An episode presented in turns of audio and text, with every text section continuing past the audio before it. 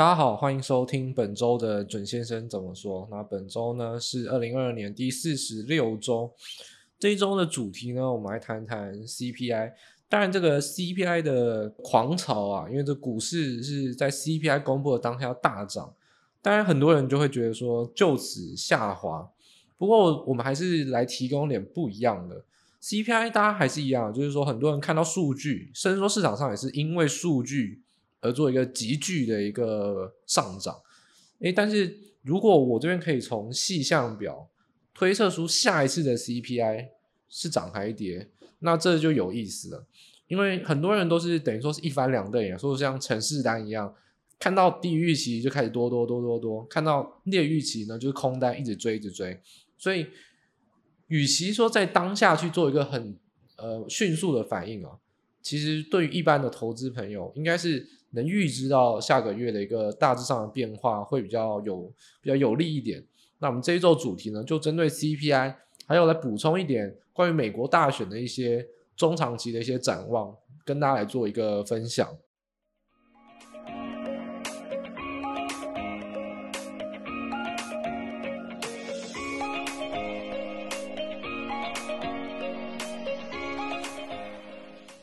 好，首先呢，我们先来看一下这 CPI 的一个数据。那我就不再多提说整体的 CPI 跟核心的 CPI 到底诶之间是差了多少，就是说这个跟原本的预期差了多少，因为这个已经发生了，就是通通都是优于预期，这是没有错的，就低于预期啊。所以当然这个市场上的反应就反应是会偏向多方的。那涨了这么多，那就是真的是低于预期蛮多的，所以。我们就从细项表，这其实说是我们从可能六七个月前以来，每一次 CPI 公布都会做的事情，就是从细项表去看，到底我们说 contribution，到底谁贡献了这个数字？哦，哪个数字是其实呃可能变化不大，哪个数字却剧烈的变动，让它跟我们的预期所不一样？所以从细项表中去观察，会是一个很有趣的点。那这一次的细项表呢？哦，一样，大家可以去从我们官网中提供的这个图表啊，就大家我帮大家整理好，大家可以对着对照着来看。这里面最重要的，第一个要来谈，我们每次都讲能源跟住房是最重要的。这一次最有趣的地方就在于说，通膨趋缓，十月份不来自于能源，也不来自于住房，这两个最重要的项目其实都没有偏离预期太多。但是其他的细小项目，碎很碎的小项目累加起来，让这个通膨数据差了非常多。所以到底这些细项里面有哪些端倪？就是这个月其实很值得从细项表来去看哦。因为可能之前你觉得说好吧，那我就看能源，我就来看呃看就是 shelter 看住房。这个月你真的是要把那个表给翻了个遍哦，就是说你才能知道说。到底为什么会长这样子？就这个月的数据，坦白来讲，就真的是呃，以一方面来说是很有趣，一方面来说是很莫名其妙，就竟然会是这些项目，而且这些项目都出现了很大的一些偏差。好，我们事不宜迟，马上就来看。第一个哦，我们在图表中帮大家圈出来蓝色框框，蓝色框框就是指那个 October，然后十月，这就是所有我们所谓的从大中小项目的一个。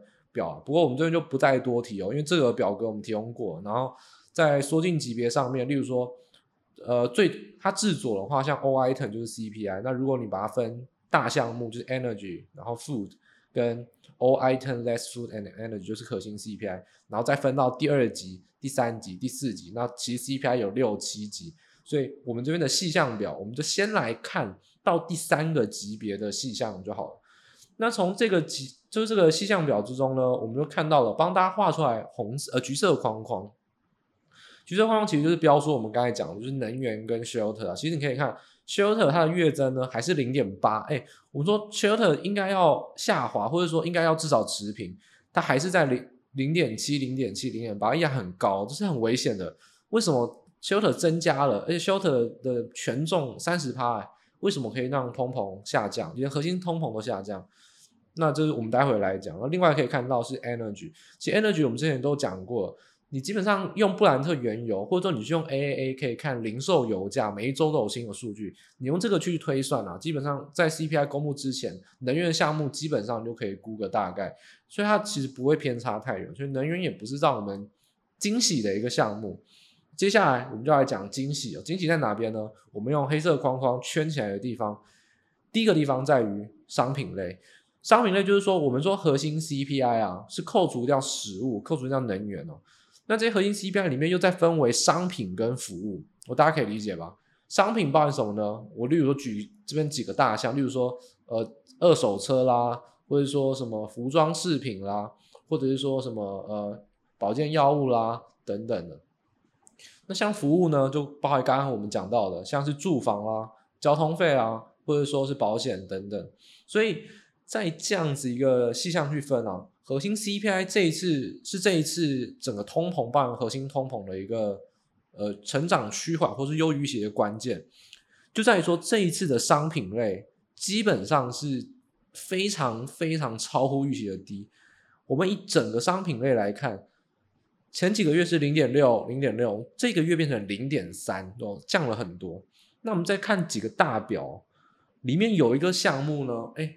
是负零点一，负一点一，这个月变成负二点四，就是二手车。那其实我们之前有讲过，二手车在去年本来就是超涨，因为很多人买不到车，因为供应链通供应链断裂的问题买不到车，所以就去买二手车代替。因为那时候可能疫情刚开始要准备陆续解封了。那现在来看，基本上不不会有人再去买这么贵二手车，就是它要回归正常。好，所以二手车算是造成了一个原因，但是并不能只归在二手车哦，因为还记得吗？如果我们在上半年的时候，某一次的通膨啊，我们还有讲过，如果是因为二手车而涨或二手车而跌，那这个 CPI 不值得高兴，也不值得难过。但是这一次是全商品类都下降，就不是只有二手车的问题了。例如，我们可以看到，像是我们刚才看到，像上整个商品类是从零变成负零点四嘛。那我们举例来说，可以看到像是服装饰品，它的负值也增加，从负零点三变成负零点七。那例如说，像是一些零星的一些物品，也都是呈现月增趋缓，要么就是持平变下跌，就是它整体哦，基本上是无一例外，每一个项目都是往月增趋缓，甚至是衰退，就是说月减的一个方向去走。所以当然它就造成说，其实商品类哦，从月增零变成负零点四，而且今年来从来没有出现月减哦，都是月增。所以商品类这个项目，它涵盖在了核心 CPI，当然。也绝对包含在 CPI 里面嘛，这是逻辑问题。所以其实光是商品类就足以让整个 CPI 就是翻天覆地啊，就是让整个数字让大家觉得看起来很好看。那商品类的，我们就回归到一个，就是说实际这是数据归数据哦，那它有没有合乎现实世界的逻辑哦？逻辑是什么呢？其实也是很简单。我们以前以前一直讲，就是说其实消费是急动的，我们从两三个月前一直在讲这个这样子的一个政策，包含经济环境、消费是很有问题的。消费的急动，再加上商品类清库存。举例来说，你的商家可能会清库存。呃，我们就举一个比较大家可能日常中会用到的例子，我们就刚才讲到，例如说像衣服好了，衣服从夏天变冬天啊。如果今天你要过冬了，你呃夏天秋天衣服没卖掉，那当然是库存。而且大家知道，流行就是一年归一年啊。那明年的你还会买今年的衣服吗？那明年的衣服，明年如果你卖今年衣服，肯定都是在那种 wholesale，或者是说那种就是像一些比较大型的一些拍卖场才有可能看到，就是要降价。所以往那时候降价不如现在降价，因为有可能你的库存真的堆积的太多。所以其实有很多的商品类，为什么特别讲商品？商品，商品这个东西就是做出来了，做出来就是有库存。这些东西都是有库存叠加的压力，甚至是要有赶快销售的压力。那举例来说，不管是车也好，或者说衣服啊，这些东西其实都是比较有就是更迭替代性的，所以说它就是会有去库存的压力。那也不更不用讲手机、电脑，就是更加明显，叠加更严重，更有可能促销的。所以说整个商品类的下滑，其实就是这是 CPI 呃，就是往下往下去做趋缓的一个主因。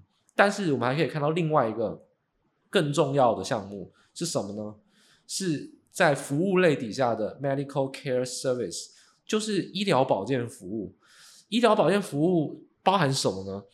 其实我们刚才讲到了医疗保健哦，它包含了我们算三大项。第一个呢是 professional service，基本上就是你去看医生的一个费用啊。然后他当然你去翻它的细项，它可以把它分到什么牙科、眼或眼睛，或者说是物理治疗，或者说等等等等。好，那不管，基本上还有另外一个呢，是你的住院相住院相关费用。那不管像是照护费啦，或者是病床啊，或者说等等等等。那大家还有另外一个，其实我认为也相对很重要的，其实是健康保险。健康保险就是说我们台湾有健保。但是美国的健保基本上你都是要自己去跟保险公司去看，每个人买的程度不一样，保障不一样。健保这个项目其实是非常非常重要的。那这一次的医疗保健啊，它直接从我就举这个数字哦，大家如果你可以看图就看图，如果你不能看图，你听我讲，你这个数字趋势你觉得有没有鬼？呃，基本上四月，我从四月开始念每一个月的月增哦，医疗保健是零点五。零点四、零点七、零点四、零点八、一点零，十月呢负零点六，这简直就是见鬼了！到底为什么会掉这么多？好，那我们就来看细项。这个就基本上，我敢跟你保证，如果你没有听 Podcast 啊，不然你就要自己去在 BLS，就是美国的这个劳务统计、劳工统计局里面去挖那些资料，挖很久。那基本上这个只是因为。我已经看习惯，就是 CPI 其实就一直看一直看，但很多项目原本知道，这是不知道的，那你把它弄到知道。那我跟大家分享，其实基本上我们就可以打一个简单的比喻哦。诶，台湾的 CPI 不是很多人都说低估吗？然后大家还知道央行开会的时候那个会议纪要也有说啊，那些都说诶，台湾的 CPI 基本上我们住房的项目不到三十趴，比美国还低，是不是低估了这个项目？然后基本上也不用怀疑啊，那个提出这个质疑的委员啊，我认识，他就是我大学教授，所以我知道他的论点是什么。应该从大学到从大学到研究所到现在，他的反对先前央行这种就是鸵鸟心态，我是我是蛮知道的。好，那这个当然是题外话，我只是想要提的事情是，CPI 的项目有两大重点，第一个怎么分配。所谓一篮子一篮子一篮子一篮子里面就是有很多项目，谁来分配那个项目的权重？基本上光是分配权重就造成 CPI 本身就不是说一定很可靠的一个东西哦。如果你今天把房住房调低，那像台湾，那 CPI 你就会觉得是低估。那还有另外一个是定义，你要怎么知道在这个项目上真的你花了钱增加还是减少？有时候我我真的建议大家。如果你英文够好，你你把 CPI 那些项目的定义哦，你把它去看一看，你有时候都会觉得很荒谬，真的会觉得很荒谬。你就会想说，这个 CPI 最后对不对？好像叠床架屋，真的组出来的这个数据能代表现实的经济意涵吗？有时候你真的会蛮 question，就是你会觉得就觉得不不可思议，是这样子的一个东西组组组起来，你自己都不敢相信这个数据到底是真是假。我们就举开了一个例子，如果以就是说医疗保健的服务里面，我们就举保险这个项目来说，保险它其实占了整个医疗保健占了 CPI 七趴，保险占了整个 CPI 一趴，其实也算是不小的一个小项目哦。那保险这个一趴里面，八月二点四趴月增，九月二点一趴月增，十月突然变负四趴月增，你就觉得这到底在干嘛？第一个。通常啊，一个数据如果很不具备稳定性的话，通常这个数据有问题。那除非是现实世界发生了很剧烈的变动，例如说像油价，油价真的是狂涨狂跌，那你不可否认它会剧烈波动。但很多你觉得市场上的商品涨价或跌价会有大幅度的变化吗？其实通常我们说就是换菜单有菜单成本，涨价跟叠价这种东西不会反应这么快，通常会有滞后性，而且有延绵性，就是会慢慢慢慢的涨。然后呢，当其实应该要下跌的时候，它还是没有下跌，然后等到一阵子才会开始下跌，然后它都会晚了。实际上真正该上涨下跌的时机点，所以这种剧烈波动通常就定义有问题哦。那我们就看一下 health insurance 这个健保的一个定义项目。他写什么呢？他写说，indirect approach based on retained earnings method。他是说什么呢？他会去看的是 health insurance section，所以他怎么去评断 health insurance，就是民众啊，你有没有去支付 health insurance 的费用有没有增加？第一个，我们就现实状况来讲，你的健保通常通常健保啊，台湾因为你没有在感觉啊，台湾的调涨调低你可能没感觉，都用薪水扣光了。那其实以国外来说，它就是一个保险，保险基本上非人身保险通常一年期为主，就算不是人身保险，那可能三年期、五年期。你觉得一个月会有大幅波动吗？其实不会。那为什么可以大幅波动？就跟我们刚才讲的定义有关。他说。Indirect approach based on retained earnings method，而且他看的就是医疗保健的产业，所以白话来说，他怎么去定义 health insurance 的月增呢？他就是去看医疗保健产业这些类股赚的钱赚多少，这就是蛮起人疑窦的地方。如果保险公司赚很多，是不是真的一定代表你缴的保费变多呢？还是它的成本有提高？还是说，其实大家知道保险保费跟保险金，你的出险金额会不会受到疫情的影响？比如说先前大家根本都是戴口罩，又关在家里，根本就没有机会染病，更没有机会去看医生。那出险的金额是不是就会相对少？那现在如果是疫情解封，第一个看医生的频率应该回归正常，因为以美国来讲，这是美国数据。再就是说，成本有没有提高？医疗成本有提高？对于这些保险公司来说，出险金没有明显增加吗？所以其实这个定义啊，我们就不讲它到底对还是错。就整体来看啊，其实整个医疗保健的项目，它的定义其实都不是这么的，我们说不是那么的直接啊，都是用 indirect approach，所以它其实并不能完全象征现实社会。那我们反过来就是讲这个 CPI 数据，你到底要不要相信？大家就觉得说，哎，你又要泼冷水了。先前呢，我们一直讲说 CPI 怎么样怎么样怎么样，所以呢，Fed 是错的，CPI 不能反映现实世界的一个状况。那现在好不容易，好吧，照你讲的，Fed 真的错了，Fed 真的高估通膨了，CPI 也下降了，但是你又说这个 CPI 下降不是能反映现实社会，所以我这边就要来讲一个点。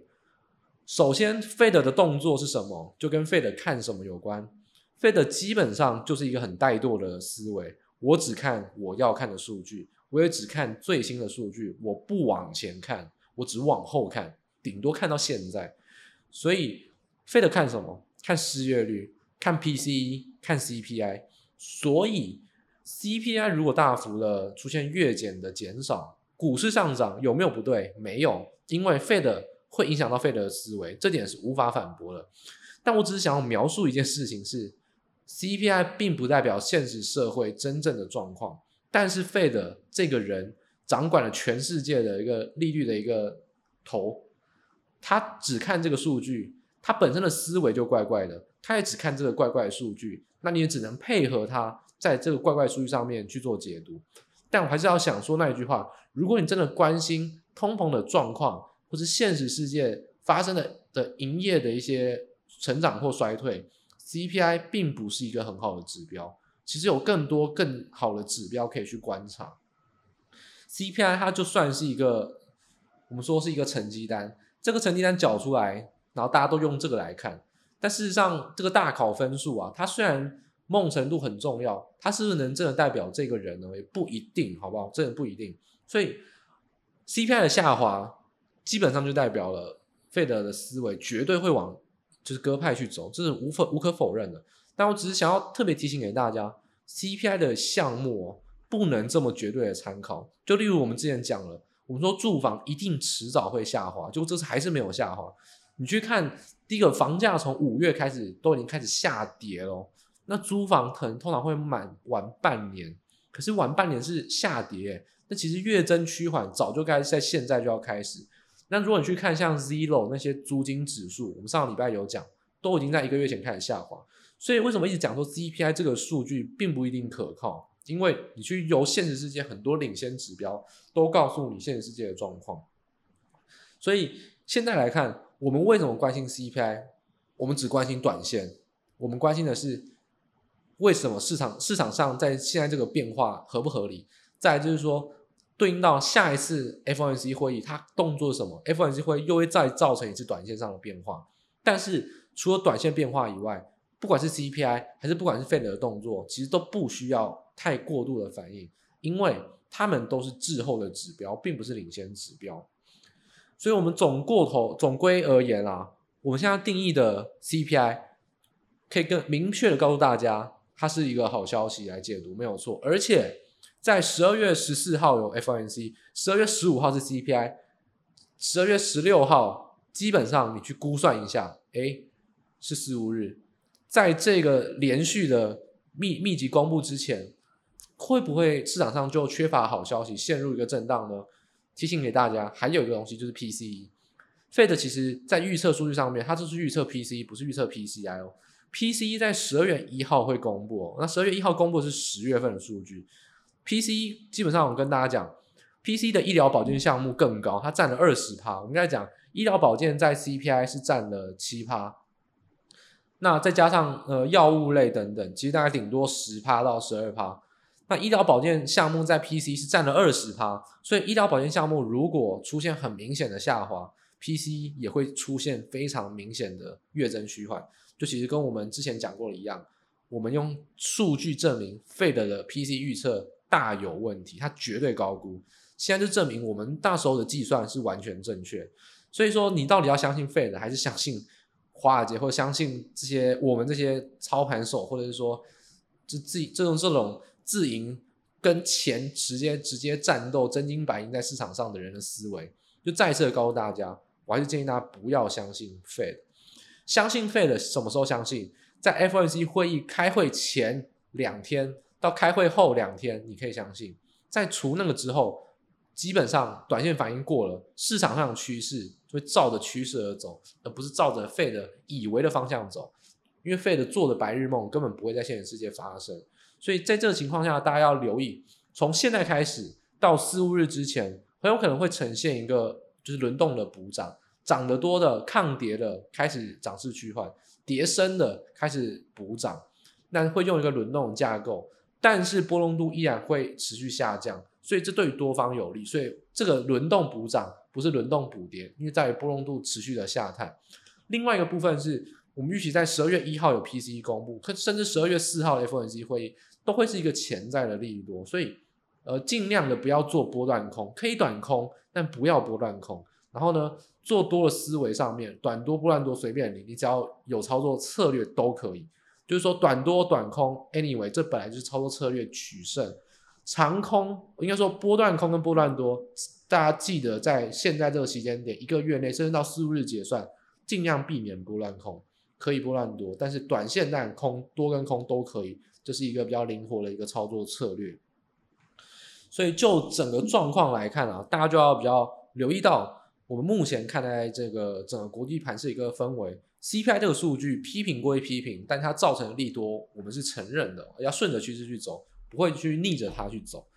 那另外一部分呢？我们讲完 CPI 了，也包含跟大家预料到了，这可能整个月到四五日结算前的一个趋势、一个方向，也跟大家预告了，十二月一号、十二月十四号陆续的会有一些重大事件，其实都会偏向可能是利多解读。那在讲完 CPI，包含到整个 FOMC 的一个决策跟他们一个怪怪的思维之后，我们最后最后其实花一点时间来补充一下选举的一个状况。就是美国的其中选举，美国其中选举呢，在十一月的我们说九九号算是落幕啊，因为其实开票是开到比较晚一点了，所以我们看台湾时间的十一月九号去做一个落幕。那其实目前的状况来说，就是基本上我们就先先下一个结论，就是不如预期。这个不如预期，你想说，诶，不如预期是谁不如预期？是共和党的选选情不如预期。共和党只有在参议院是小输，而今天在众议院是小赢，就小胜，算是翻转了，拿下多数党。然后呢，在参议院的部分，基本上是五十对四十九，那差那一个是哪边？差在乔治亚州，乔治亚州要第二次选举，因为两个都没有过半，然后要在十二月六号，所以这个歹戏拖棚啊，拖到十二月六号才能确定谁是参议院的老大，因为。如果乔治亚州拿下，那五十对五十的话，基本上民主党又是靠着他现在是执政，所以拿下了参议院的多数党，就跟先前二零二零年玩的大选一模一样。所以五十对五十到现在五十对四十九，差那一席，如果乔治亚州又被民主党拿到，那很可能就是五十对五十，又是民主党守住了参议院的多数党。而且目前看起来，乔治亚州基本上。大家不要，大家觉得说台湾的选举，其实台湾选举真的很有趣哦。台湾的选举基本上可以说是领先全球，对不对？我们二零零零年有人喊选举无效之诉，二零二零年川普也喊选举无效之诉。你看现在我们有十二月六号乔治亚州补选，到时候是不是全党就一人？是不是此刻全美国都是乔治亚人？这个台湾的选举口号，美国都可以拿去照抄了。台湾正在选举的。宣传这方面，我真的觉得是举世无双，你看了都会觉得很有趣啊，对不对？全党就一人，乔治亚州不能拿来用吗？对，民主党不能拿来用吗？全党就一人，拯救乔治亚州，拯救参议院的多数党，避免被共和党拿下，激起民主党的选情，对不对？这口号基本上他应该跟台湾学习啊，台湾的选举的口号实在是真的太有趣了，就其他国家都比不上，台湾真的是你说煽情有煽情，说好笑有说好笑。说震惊的也还是有震惊的，真的是五花八门都有，非常有趣。所以说这个摇摆州啊，乔治亚州本来就是摇摆州之一，所以基本上在现在这个情况下，持续的在五五波之中，要一直到十二月六号。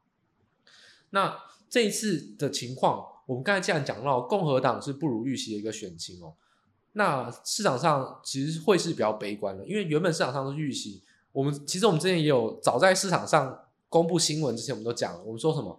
我们说民主党，我们说拜登不倒，全球经济不会好，就是讲说，如果民主党选得好，全球经济真的会被他搞，就再乱搞两年了。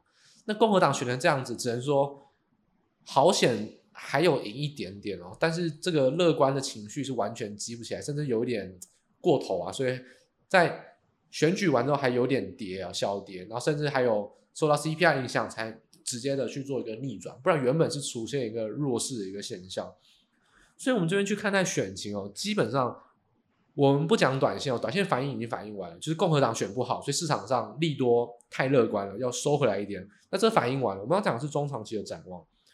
第一个，拜登政府基本上很有可能拿下参议院多数党，所以看起来是跛脚政府，但并不是很跛脚，因为在美国政治里面，众议院。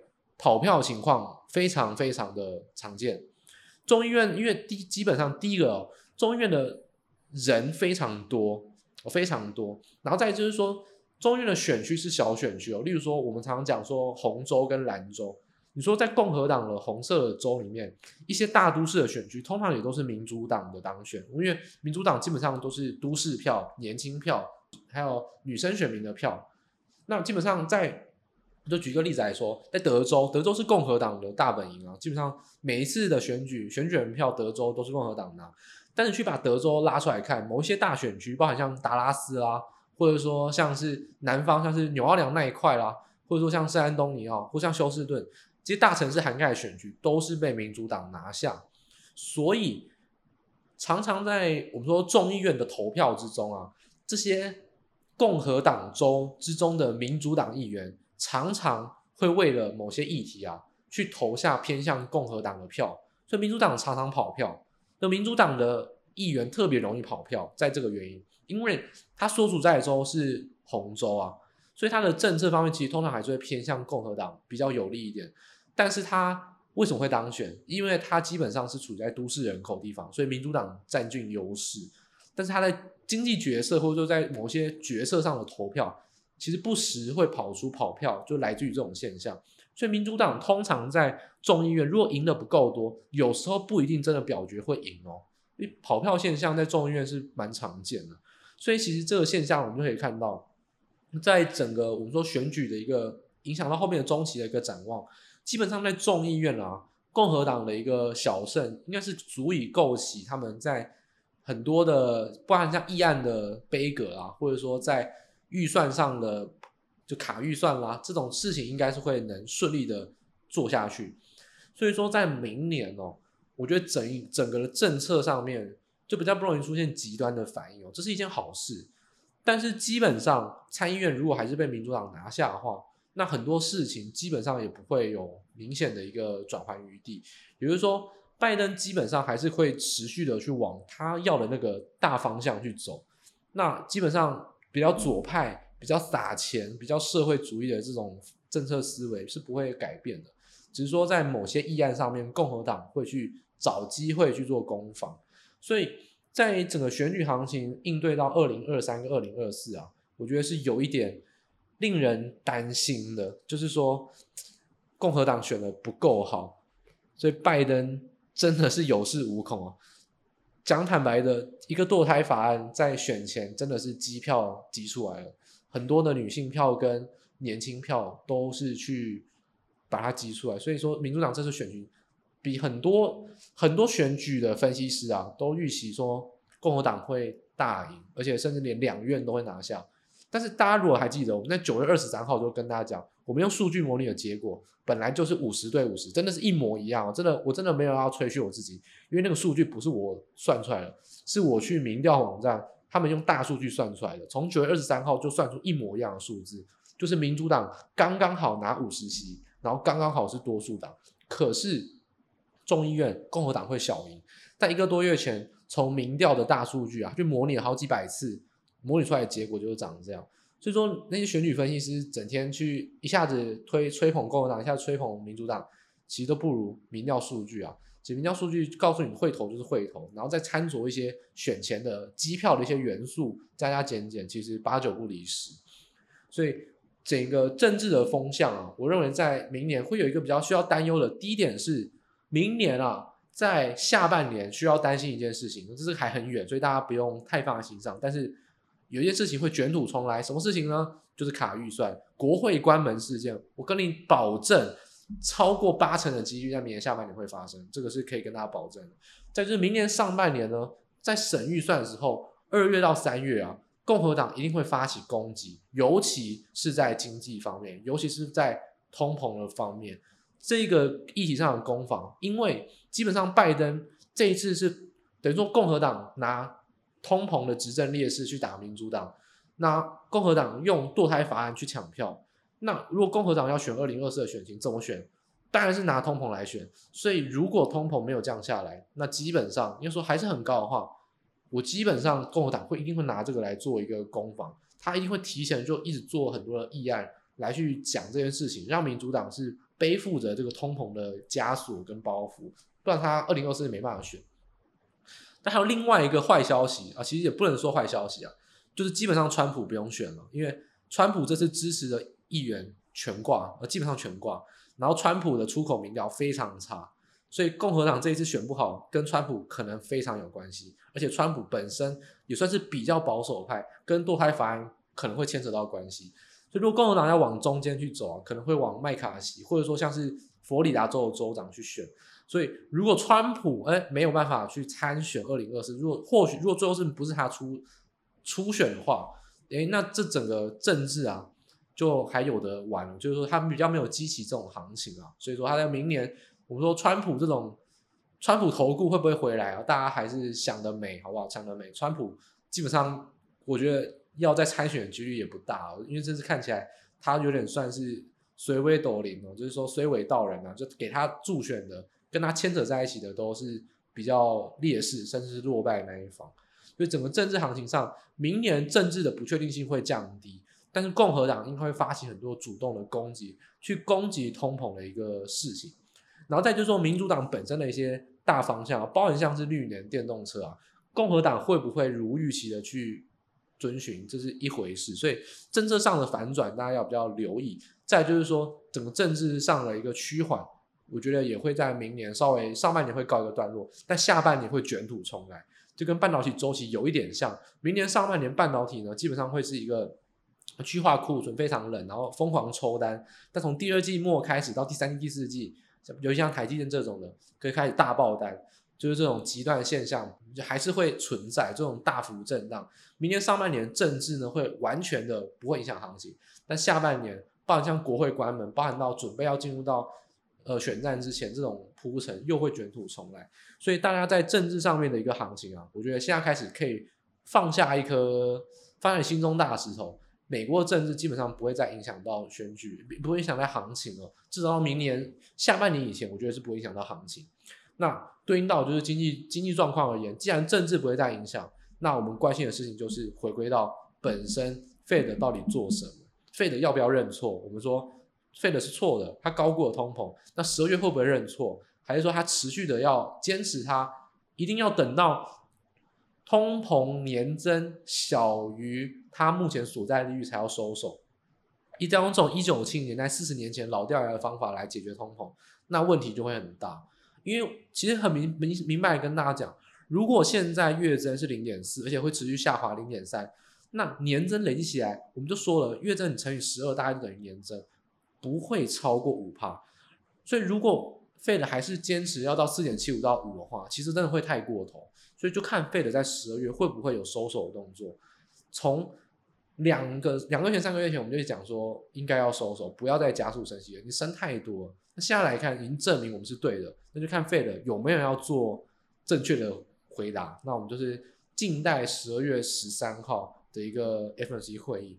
那至少在这个之前啊，我觉得尤其是可能到十二月初以前，震荡反弹的环境或者说补涨的环境是可以留意的。短多短空有策略都行，但是要做波段，尽量选波段多，不要太呃，你的空方持有尽量不要持有超过一个礼拜啊，这可能会对你不利。那我觉得这是在从 CPI 到整个选举行情，在本周的节目帮大家做了一个补充跟分析，那希望对大家有所帮助。那样在节目的最后也提醒大家，如果喜欢这个节目的话，可以帮我们呃按赞或是留言，或者说分享给你的你的亲朋好友。那一样，我们在下一周的同一时间，在各大 p o c k e t 平台上面跟大家做见面。